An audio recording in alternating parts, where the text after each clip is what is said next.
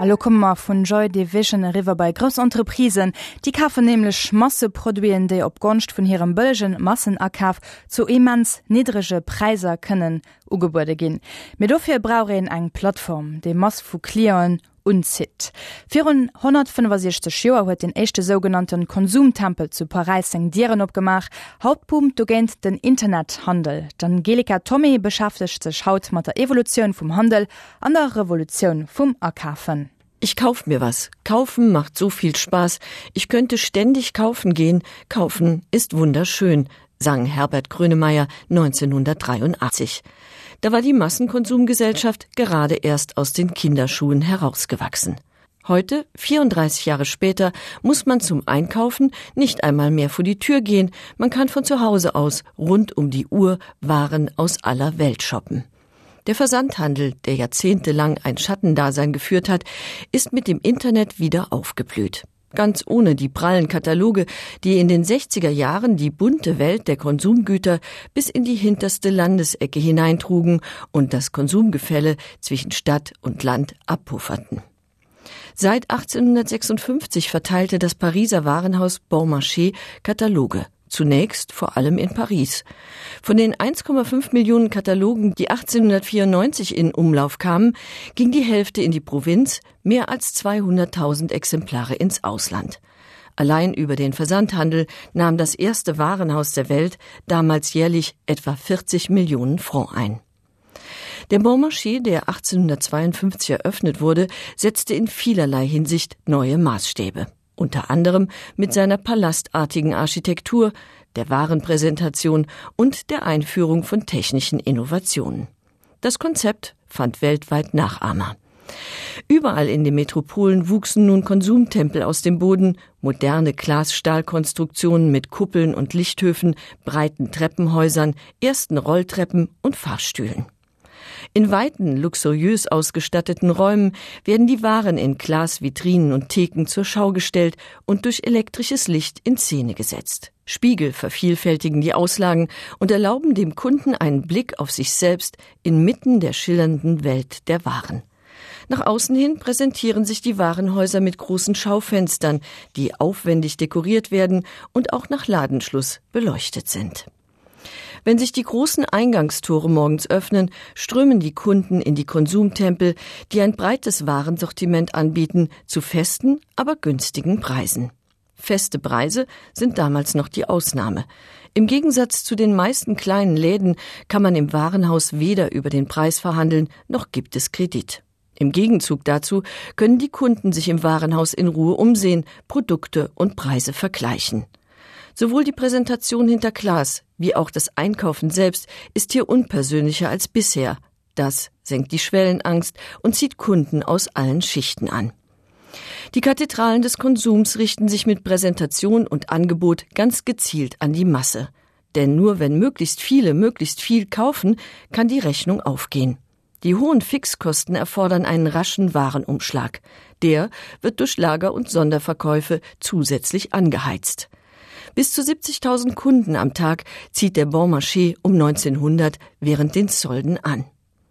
Aber im Warenhaus geht es nicht nur ums Kaufen. Das Warenhaus ist ein Erlebnisraum. Restaurants, Cafés, Teesalons, Lesezimmer und Wintergärten laden zum Verweilen ein. Ausstellungen und Konzerte locken zusätzliche Besucher an. Konsum und Freizeit gehen im Warenhaus Hand in Hand. Der Einkaufsbummel wird zu einem beliebten Zeitvertreib. Doch das Warenhaus ist vielen ein Dorn im Auge. Ende des 19. Jahrhunderts entzündet sich am Warenhaus die erste öffentliche Konsumdebatte. Kulturkritiker prangern die Anonymität und den Massenkonsum an. Sie befürchten den Verfall der Einkaufssitten. Während Lobbyisten behaupten, die Warenhäuser würden die Städte verschandeln, nur billige Massenprodukte verkaufen und den Einzelhändlern die Butter vom Brot nehmen. Die Wirklichkeit sah anders aus. Die Warenhäuser zogen mehr Käufer in die Stadtzentren und das erwies sich letztendlich als Vorteil für die Einzelhändler. Im späten 19. Jahrhundert lag der Anteil der Warenhäuser am Einzelhandel in Westeuropa nur bei knapp drei Prozent, während die Zahl der Einzelhändler rapide anstieg, wie zum Beispiel in Hamburg, wo sich die Zahl zwischen 1860 und 1910 verdoppelte. Der Großeinkauf von Massenprodukten direkt beim Hersteller erlaubt es den Warenhäusern, Konsumgüter günstiger anzubieten als die Konkurrenz. Um den Absatz zu steigern, expandieren die Warenhäuser. Sie bilden Warenhausketten. Rudolf Karstadt eröffnete 1881 sein erstes Warenhaus in Wismar, drei Jahre später die erste Filiale in Lübeck. Bis 1920 gründete er rund 30 weitere Filialen. Der Filialbetrieb hat sich im 19. Jahrhundert unabhängig vom Warenhaus entwickelt. Zunächst im Kaffee, Tee und Tabakhandel, der seine Waren von Grossisten bezog und zu Festpreisen anbot. 1905, 25 Jahre nach der Gründung, zählte Kaisers Kaffeegeschäft 900 Filialen. 1914 waren es über 1300 Filialen, die neben Kaffee nun auch Lebensmittel führten. Kaffee, Tee und Tabak, Lebensmittel, Drogerieartikel und Bekleidung bildeten lange die Schwerpunkte im Filialgeschäft. Heute sind die Fußgängerzonen weltweit von Filialen, Ketten und Franchise-Läden aller Art übersät. Filialbetriebe, Warenhäuser und Versandhandel machten bei der Distribution von Massenprodukten den Anfang.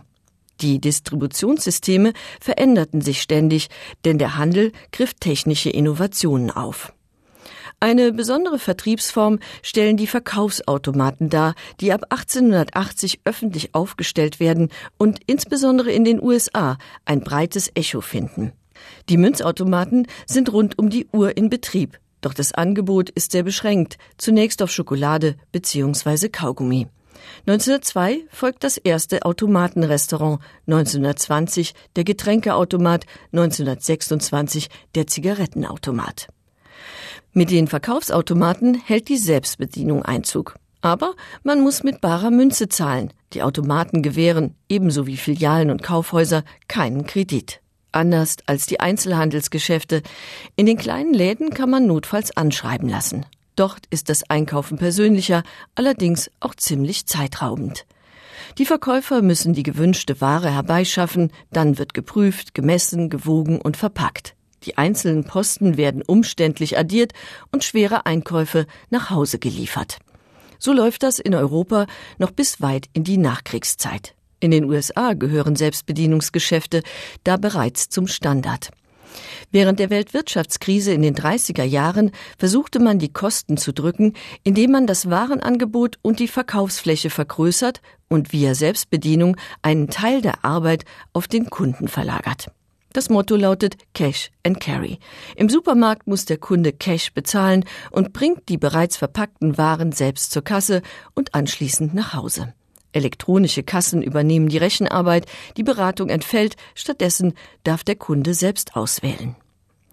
In Europa können sich die Selbstbedienungsläden nur schwer durchsetzen. Erste Versuche in den 30ern versanden. Erst in den 60ern finden die Supermärkte größere Akzeptanz. Erste Versuche in den 30ern versanden. Erst in den 60ern finden die Supermärkte größere Akzeptanz. Die Zeitersparnis und die Autonomie bei der Auswahl der Produkte lockt immer mehr Kunden in die Supermärkte, aber auch in die ersten Discounter und die großen Shoppingcenter, die Einkaufsparadiese, die nun auf dem grünen Rasen vor den Toren der Stadt eröffnen.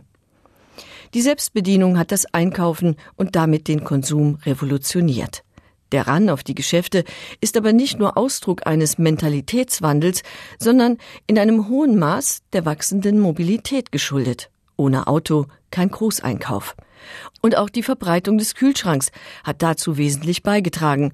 Auch hier gilt, ohne Kühlschrank kein Großeinkauf. Die Waren- und Kaufhäuser erleben in den 1960ern ihre Hochzeit, während der Versandhandel in den folgenden zwei Jahrzehnten an Bedeutung verliert. Denn dank Auto ist die Stadt mit ihren verlockenden Konsumtempeln nun sehr viel näher gerückt.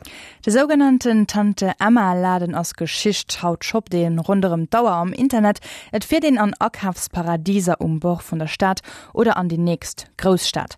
Dat war d'Angelika Tommy iwwer Konsumtempelen.